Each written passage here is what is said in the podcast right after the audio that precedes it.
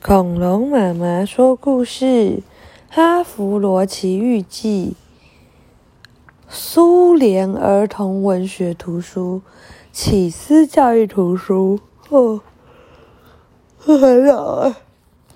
这是什么东西呀？看一下，哇，一九九一年出版的。好，我们来看喽。哈弗罗是个孤儿，他被一户人家收养。这家的男主人什么事都不管，女主人却对他很不好，又要他织布，又要他整理家务，把他折磨得半死。哦，真累。主人有三个女儿，大女儿是一只眼，嗯，小女儿是两只眼，三女儿是三只眼，三只眼睛呢。他们都很懒惰，每天只会在门口东看看西看看。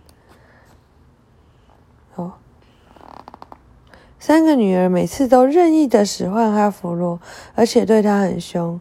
有一天，哈弗罗哎，真的，看一只眼、两只眼、三只眼，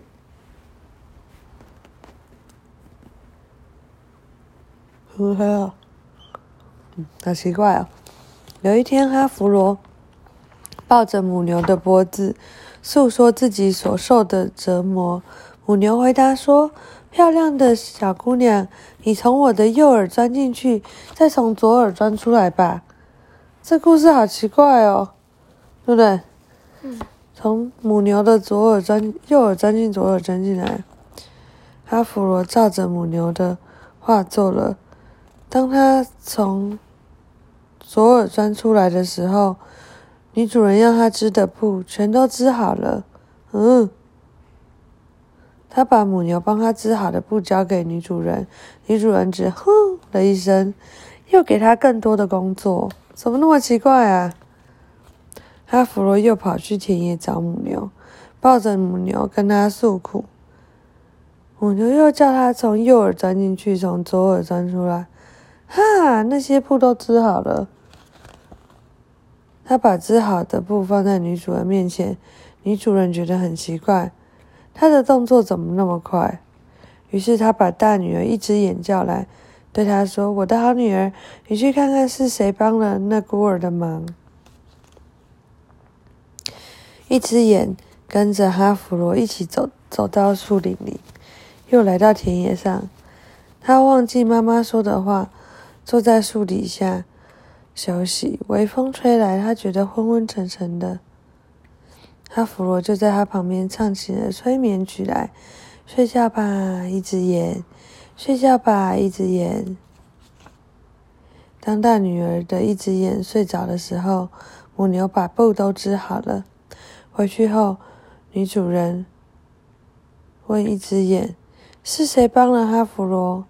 一只眼说：“他什么也没有看到。”于是他又把两只眼叫起来，去跟他说：“我的好女儿，你去看看是谁帮了那孤儿的忙。”两只眼也跟姐姐一样，忘了妈妈的吩咐，躺在草地上晒太阳。哈弗罗才在来到他的身边，对他唱着催眠曲：“睡吧，睡觉吧，两只呃这一只眼睛，睡觉吧，那一只眼睛。”当两只眼睛把两呃，当两只眼把两只眼睛都闭上的时候，母牛又把布置好了。女主人从两只眼那也问不出什么来，所以就派了小女儿三只眼去。三只眼也躺在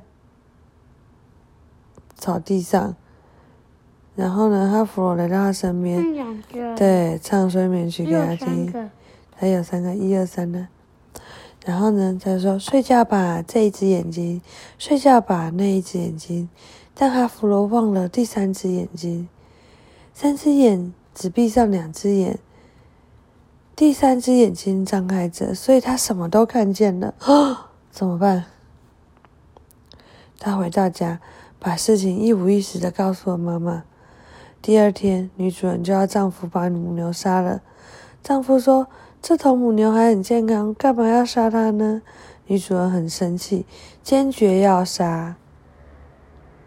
丈夫没办法，只好磨起刀来。哈弗罗知道这消息，抱住了母牛，说：“母牛啊，都是我害了你，现在他们要杀你。”母牛说：“没关系，不过你不要吃我的肉，把我的骨头埋在花园里，每天浇水。”